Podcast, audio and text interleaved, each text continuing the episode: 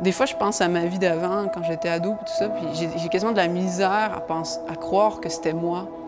Euh, mais c'était moi. Mais en fait, il y a eu tellement un changement profond que ben, ça se compare à une résurrection. Vivre avec le Christ, une balado-diffusion de l'Église catholique de Québec. Bonjour et bienvenue à cet épisode de Vivre avec le Christ, animé par moi-même, Débra Prou, et mon collègue Martin Bolduc. Bonjour Débra. Bonjour Martin. Alors aujourd'hui, on va euh, au vif du sujet. On a deux personnages qui ont vécu des conversions foudroyantes des retournements à 180 degrés. Alors, premièrement, on a Laurence qui a vécu une adolescence assez turbulente hein, dans le, la drogue, le sexe. Et puis aussi, on a Pierre. Euh, Pierre que j'ai aussi la chance de rencontrer. Écoutez, euh, j'étais quasiment un petit peu, je frissonnais devant lui parce que ça a été un criminel hein, euh, qui a fait plusieurs hold-up et puis euh, qui était prêt à se suicider euh, pour ne pas retourner en prison. Hein. Mais les deux ont rencontré le Christ et ça a changé leur vie. Alors, on va d'abord écouter Laurence Godin-Tremblay, une jeune femme qui, au fait, a rencontré le Christ à travers la philo. Ce qui est un peu drôle parce qu'on disait dans d'autres euh, épisodes de cette balado qu'il y en a qui avaient été confondus dans leurs études de philo puis qui avaient failli perdre la foi. Dans son cas, ça a été un chemin, une porte ouverte vers la vérité, au fait. Il y a peut-être différentes sortes de philosophie, je ne sais. Oui, il y a différentes façons dont le Seigneur nous appelle à travers ce qu'on vit. Alors, bonne écoute.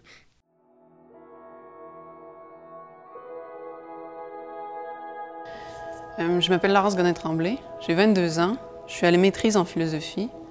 J'ai pas été baptisée à la naissance. Mes parents m'ont pas baptisée parce qu'ils voulaient me laisser le choix. Je pensais à l'adolescence, c'était quand même difficile parce que je m'entendais vraiment pas bien avec mes parents en fait. J'étais quand même turbulente. Euh, au secondaire, j'ai découvert euh, l'alcool, les parties, la drogue, le pot. J'aimais vraiment beaucoup ça. Puis je voulais vivre de façon très intense, fait que c'est ce que je trouvais, euh, c'est ce que j'allais chercher dans la drogue, particulièrement les drogues plus fortes comme l'ecstasy ou les amphétamines. Euh, la sexualité aussi, ça, avait une grande place dans ma vie, euh, parce que ça aussi, c'était quelque chose d'intense. La vie que j'avais à l'adolescence s'est mise à, se transformer. Euh, quand j'ai commencé les cours de philosophie au cégep, en fait, je suis vraiment tombée en amour. Tombée en amour avec Socrate, avec le type de questions qu'il posait, puis la façon dont il les posait. Mais je, me suis mis aussi à, croire que la vérité était possible, qu'on pouvait l'atteindre, puis que la vie faisait peut-être sens en fait.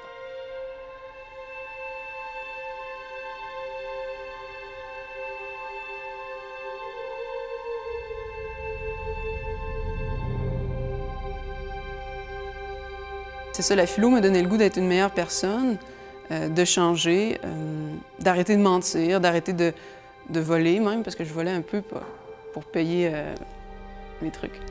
Mais de devenir un peu comme le prof de philo que j'avais rencontré, vraiment quelqu'un euh, qui est là pour les autres, puis euh, qui fait du bien autour d'elle. Euh, sauf que ce qui s'est passé, en fait, c'est que je me suis rendu compte que j'y arrivais pas. à chaque fois que j'arrivais pour faire le bien, pour être aimante avec les gens autour de moi, pour connaître la vérité ou des choses comme ça, ben je tombais, je me, j'y arrivais pas. Finalement, je retombais dans mon ancienne vie, c'est-à-dire une vie assez de plaisir puis une vie de paresse. Il y a eu un moment fort aussi dans un party j'avais l'impression que mes amis ne me connaissaient pas, euh, que le gars avec qui je sortais ne me connaissait pas. Puis encore plus profondément, ce qui était vraiment bizarre, j'avais l'impression que je ne me connaissais pas moi-même. Puis je me sentais seule, je me sentais incapable de rejoindre ce que je voulais être, ce que j'étais au plus profond de moi-même.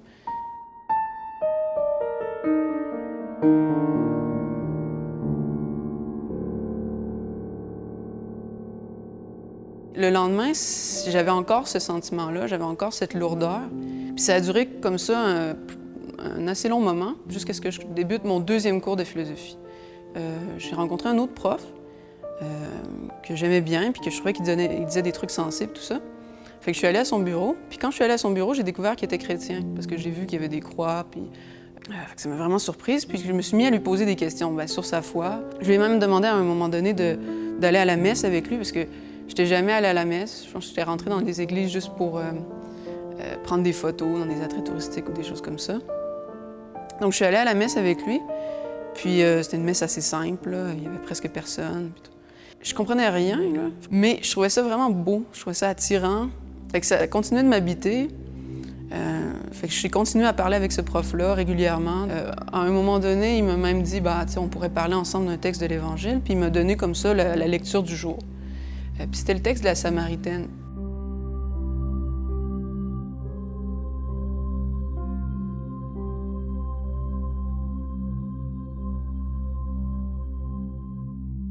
Encore une fois, j'avais pas l'impression de bien comprendre. C'était vraiment euh, abstrait pour moi. Ce que je trouvais bizarre, parce que j'étais vraiment quelqu'un qui était habitué de lire beaucoup. Quand j'ouvrais la Bible, on dirait que c'était des textes qui, étaient fermés, que j'arrivais pas à voir tout le sens. Mais là, quand j'ai eu la Samaritaine, c'était assez simple, mais cette idée-là, euh, parce que la Samaritaine, c'est l'histoire d'une euh, d'une femme qui a, toujours soif, hein, qui est insatisfaite toujours, qui accumule les maris, puis Jésus lui dit simplement, ben moi, j'ai l'eau qui va apaiser ta soif. Moi, je sais comment apaiser ta soif.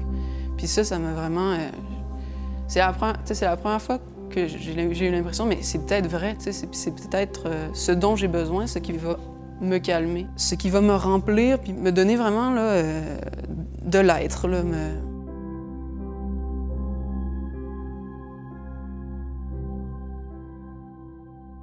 Il y a un été aussi, le, premier été au cégep, j'ai décidé de travailler dans un camp de vacances sur l'île d'Orléans. Euh, puis ça m'a vraiment apaisé le travail là-bas, euh, parce que les lectures le soir, le fleuve, mais aussi de me sentir utile, de me sentir utile auprès de jeunes. C'est en revenant de ce camp de vacances-là que finalement j'ai demandé euh, comment, on fait, pour être baptisé. En fait, j'ai rencontré les gens au diocèse, puis j'ai fait un an et demi de catéchèse. puis j'ai reçu le baptême il y a deux ans, la veillée pascale. Qu'est-ce que ça fait le baptême? C'est vraiment, euh, je pense, euh, euh, le cardinal m'avait dit, je pense que c'était à l'appel décisif, bienvenue à la maison. Je pense que c'est comme ça un peu le baptême. On, a l'impression de, de, rentrer d'un long voyage, puis de juste comme prendre ses, bagages, puis tout son linge qui est super lourd, tous ses vêtements qu'on traîne depuis tout le temps, puis on les dépose. Puis on se sent vraiment bien. Je, me sentais euh, aimée, accueillie, pardonnée aussi, euh, ressuscitée dans une certaine mesure. c'est comme ça le baptême, à peu près, avec euh, une robe blanche.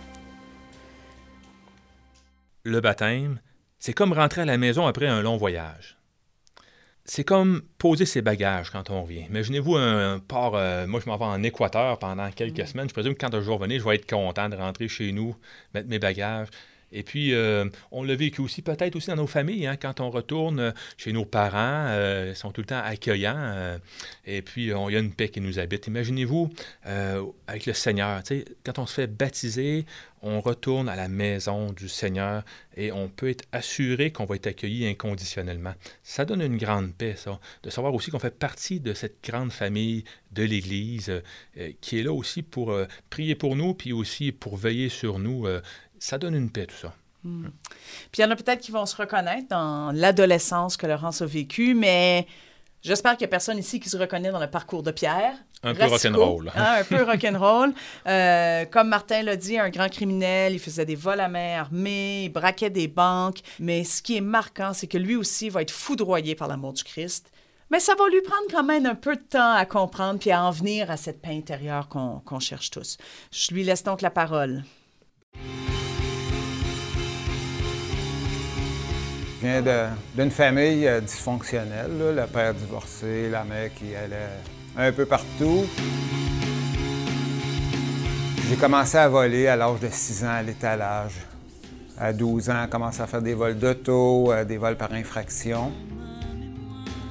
Je me disais, mais à 18 ans, je vais arrêter de voler. J'avais peur d'aller en prison.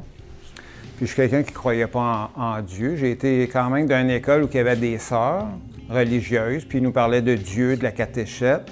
Fait que ça te reste quand même en toi de dire, il existe-tu? S'il existe, pourquoi telle affaire? Euh, pourquoi je vais rester comme mon père pauvre toute ma vie, euh, puis Dieu n'existe pas, je vais aller voler, je vais avoir du fun sur la terre, puis je me suiciderai, mais que l'épreuve soit trop grosse. Je m'étais tout le temps dit ça.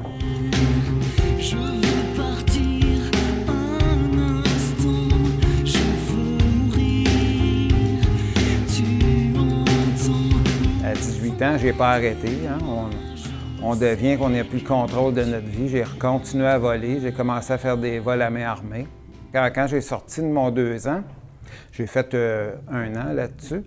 Là, j'ai commencé à faire des vols de banque avec des amis. Puis là, j'ai dit, Mike, pourquoi qu'on fait ça à trois? Je suis capable de faire ça tout seul. J'ai continué tout seul à faire des vols de banque. Je me suis fait reprendre encore. J'ai pogné une sentence de sept ans. Euh, deux ans et demi après, j'ai eu un escorte, un gardien qui a un escorte, je m'y ai sauvé. Je l'ai pogné à, la gorge avec une paire de ciseaux, puis je me suis sauvé euh, avec ma blonde. Là, j'ai continué à faire des vols de banque. Puis là, je me disais, euh, je ne rentrerai pas en prison, sinon je vais y aller trop longtemps, mais que la police me pogne, ça ne me, me tire pas, je vais me suicider.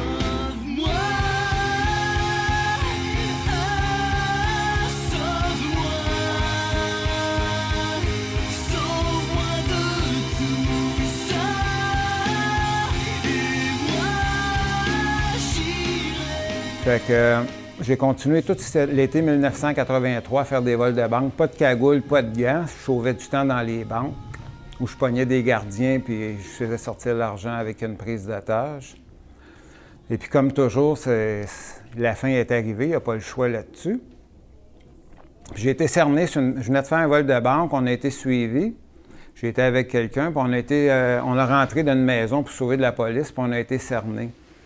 Puis la prise d'otage a duré je ne sais pas combien longtemps, peut-être 5-6 euh, heures.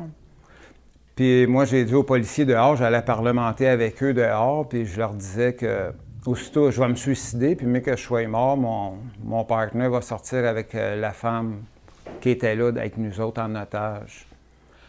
Fait que moi, j'avais toujours sur moi euh, du stuff pour se, aux États-Unis, au lieu de la pendaison, qu'est-ce qu'ils donnent, de l'eutanel? J'avais ça avec moi, puis c'était un CC par 10 livres. Puis une de mes grosses seringues avait brûlé J'avais eu un paquet voleur d'un vol de banque, puis elle avait brûlé. Fait qu'il fallait que je prenne ma petite seringue, puis je la fasse en plusieurs, en deux coups. Puis je me suicidais, mais c'était pas non, il faut que je me suicide. Euh, qu'est-ce qui se passe là? C'était en moi, mais que je sois cerné, je savais que j'étais pour me suicider si la police ne me tuait pas. Mais j'ai parlé à Dieu juste avant de, me suicider. J'étais tout seul dans la chambre. J'ai dit à Bill, mais que je sois mort, tu sortiras. Puis là, dans mes mots comme ça, j'ai parlé à Dieu, puis j'ai dit, je sais pas si tu existes, mais si tu existes, je te demande avec ma blonde, puis être enceinte, puis mon enfant, tu sais. Puis là, j'ai reçu, le Saint-Esprit, je, le sais à cette heure, c'était ça, m'a comme touché l'amour de Dieu. Puis là, j'ai eu des larmes. J'ai dit, quoi, c'est ça, des larmes avant de, de suicider? Là, je commence à avoir des émotions, n'ai pas eu de ma vie. Fait que c'était le Seigneur, mais je ne le savais pas. Je venais de faire une prière de repentance, puis je disais, il existe soit avec elle, moi je mérite d'aller en enfer. Fait que puis là, je, me suis injecté un intraveineuse de 14 cc. Je me suis mis dans le bras pour me dépêcher. Puis là, mon partenaire est rentré dans le cadrage de porte. Il a dit euh, Pierre, laisse-moi pas tout seul, on va aller en prison ensemble. Puis j'ai dit Bill, je te fais pas un coup de cochon, je te l'ai dit, on se met qu'on se fasse pogner, la police me tue pas, moi je me suicide. Fait que j'ai perdu quelques secondes à y parler, puis là, j'ai recontinué. Puis je m'ai réveillé trois, quatre jours après euh, à l'hôpital. J'étais dans le coma. Puis en fin de compte, euh, je suis pas mort. Quatre jours après, je reviens tranquillement. Tu sais, tu bouges, là, tu, reviens à toi, qu'est-ce qui arrive là? Je suis pas mort. Puis tu es un peu embrouillé. Fait que été attaché aussi. Fait que ça, ça a été dur de, revenir encore sur cette planète-là, comme je me disais dans ma tête, quoi, j'étais encore sur cette planète-là. Là, j'ai été sentencé à. J'étais rendu à 18 ans de pénitencier à purger. J'ai réessayé de me suicider en me tranchant la gorge en rentrant au pénitencier. J'ai dit la même prière à Dieu. Je ne sais pas si ça existe, mais soit avec eux, puis tout ça, encore la présence du Saint-Esprit que je ne savais pas c'était ça. Je m'ai retranché à la gorge, perdu connaissance. Quand j'ai plus eu de sang dans le corps, je suis revenu à moi-même. Là, j'étais encore avec les médecins. J'ai dit, qu'est-ce qui se passe? Il dit, tu as coupé un que les trois quarts, ça a coagulé. Puis euh, c'est pour ça que tu n'es pas mort. Mais moi, dans ce temps-là, je me disais, pour moi, euh, on ne peut pas se suicider. On meurt, on réapparaît sur une autre planète. Tu peux pas. Il faut que tu fasses face à ta vie. J'ai plus jamais repensé à ça. J'avais peur. J'ai dit, ben ça va, ça va aller mal en prison. Durant ce temps-là, il est arrivé un, gars un soir qu'il voulait me vendre, il voulait m'acheter du hash, de la drogue à crédit. Il m'en devait déjà pas mal. Puis lui, c'est quelqu'un qui allait d'un groupe chrétien. Malgré qu'il prenait de la drogue. Il m'a tellement trouvé un bon, un bon gars d'y avoir avancé de la drogue qu'il m'a dit Tu devrais venir à notre groupe et dit on, on prie Jésus, c'est lui qui est mort pour toi, pour tes péchés. Puis là, ça a touché mon cœur. Puis là, moi, devant lui, je disais Il va tant que tes niaiseries, je ne veux pas te parler. Puis à toutes les heures, on il fallait rentrer en cellule, les gardiens nous recomptent si on n'est pas évadé. Puis là, j'ai rentré dans ma cellule. Quand le gardien il a eu passé, là, je m'ai laissé aller à ce que je ressentais. Les larmes me coulaient, c'était la présence de Dieu, l'amour. Euh, je me disais, tu sais, en dedans de moi, je suis même pas sa drogue, j'ai un moral solide, c'était vraiment Dieu, là, tu sais, tu le sais en dedans de toi, puis là, euh, je sais rien de plus que de Dieu. Moi, moi je pensais que j'ai pu à m'évader, puis je vole plus le reste de ma vie, là, mais pendant cette soirée-là, j'ai été rempli de la présence de Dieu, puis les trois jours qui ont suivi, là.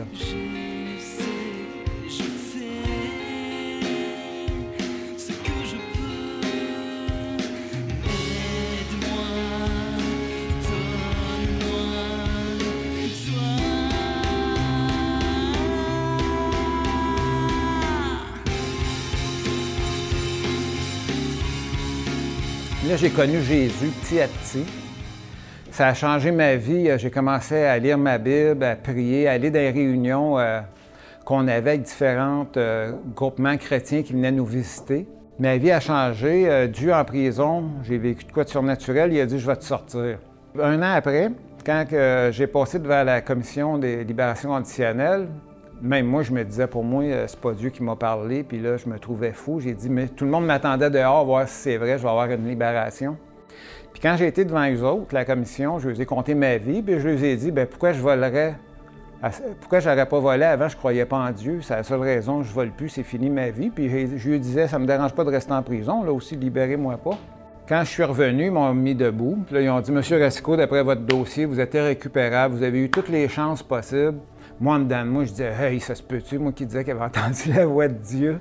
Tu sais, j'ai dit, c'est la honte de ma vie, mais je sors dehors, tout le monde attend voir si c'est vrai.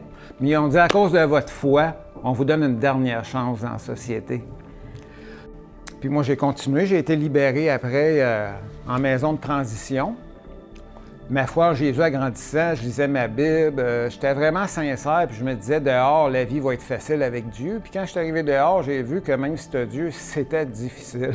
Tu sais, je disais, je traverserai pas ça. Je, disais à Dieu, je sais pas pourquoi tu m'as choisi. Euh, je, tu sais, je m'adapterai pas à la société.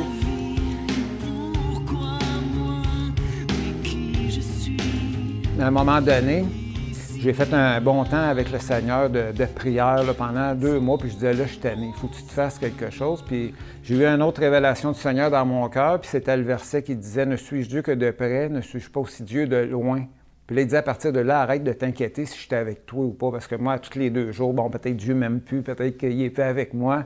Puis là, j'ai eu un autre paix, j'ai continué à avancer, puis il y a toujours arrivé quelque chose dans ma vie. Moi, j'ai appris que Jésus ne nous demande pas de réussir, mais de persévérer. Parce qu'il n'y a pas grand-chose, j'ai réussi quand même, mais j'ai tout le temps persévéré. Si on regarde en arrière, on voit Jésus fait une œuvre en nous, mais tranquillement. Au début, on dirait que ça va vite, puis après, mais il se passe toujours quelque chose.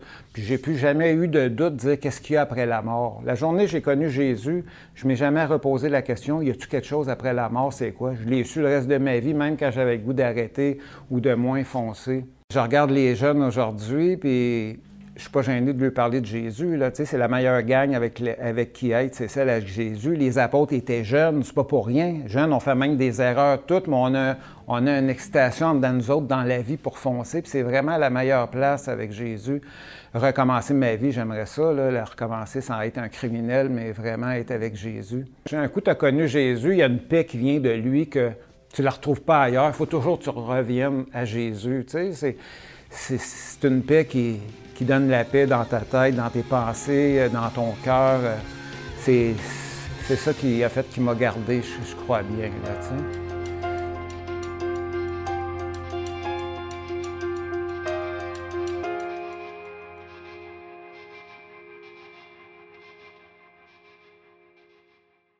Pierre dit, un coup que tu as connu Jésus, il y a une paix qui vient de lui que tu ne retrouves pas ailleurs. Et ça, c'est vrai. On a toutes sortes de niveaux de paix dans notre vie. On parlait de celle quand on revient dans notre famille, etc.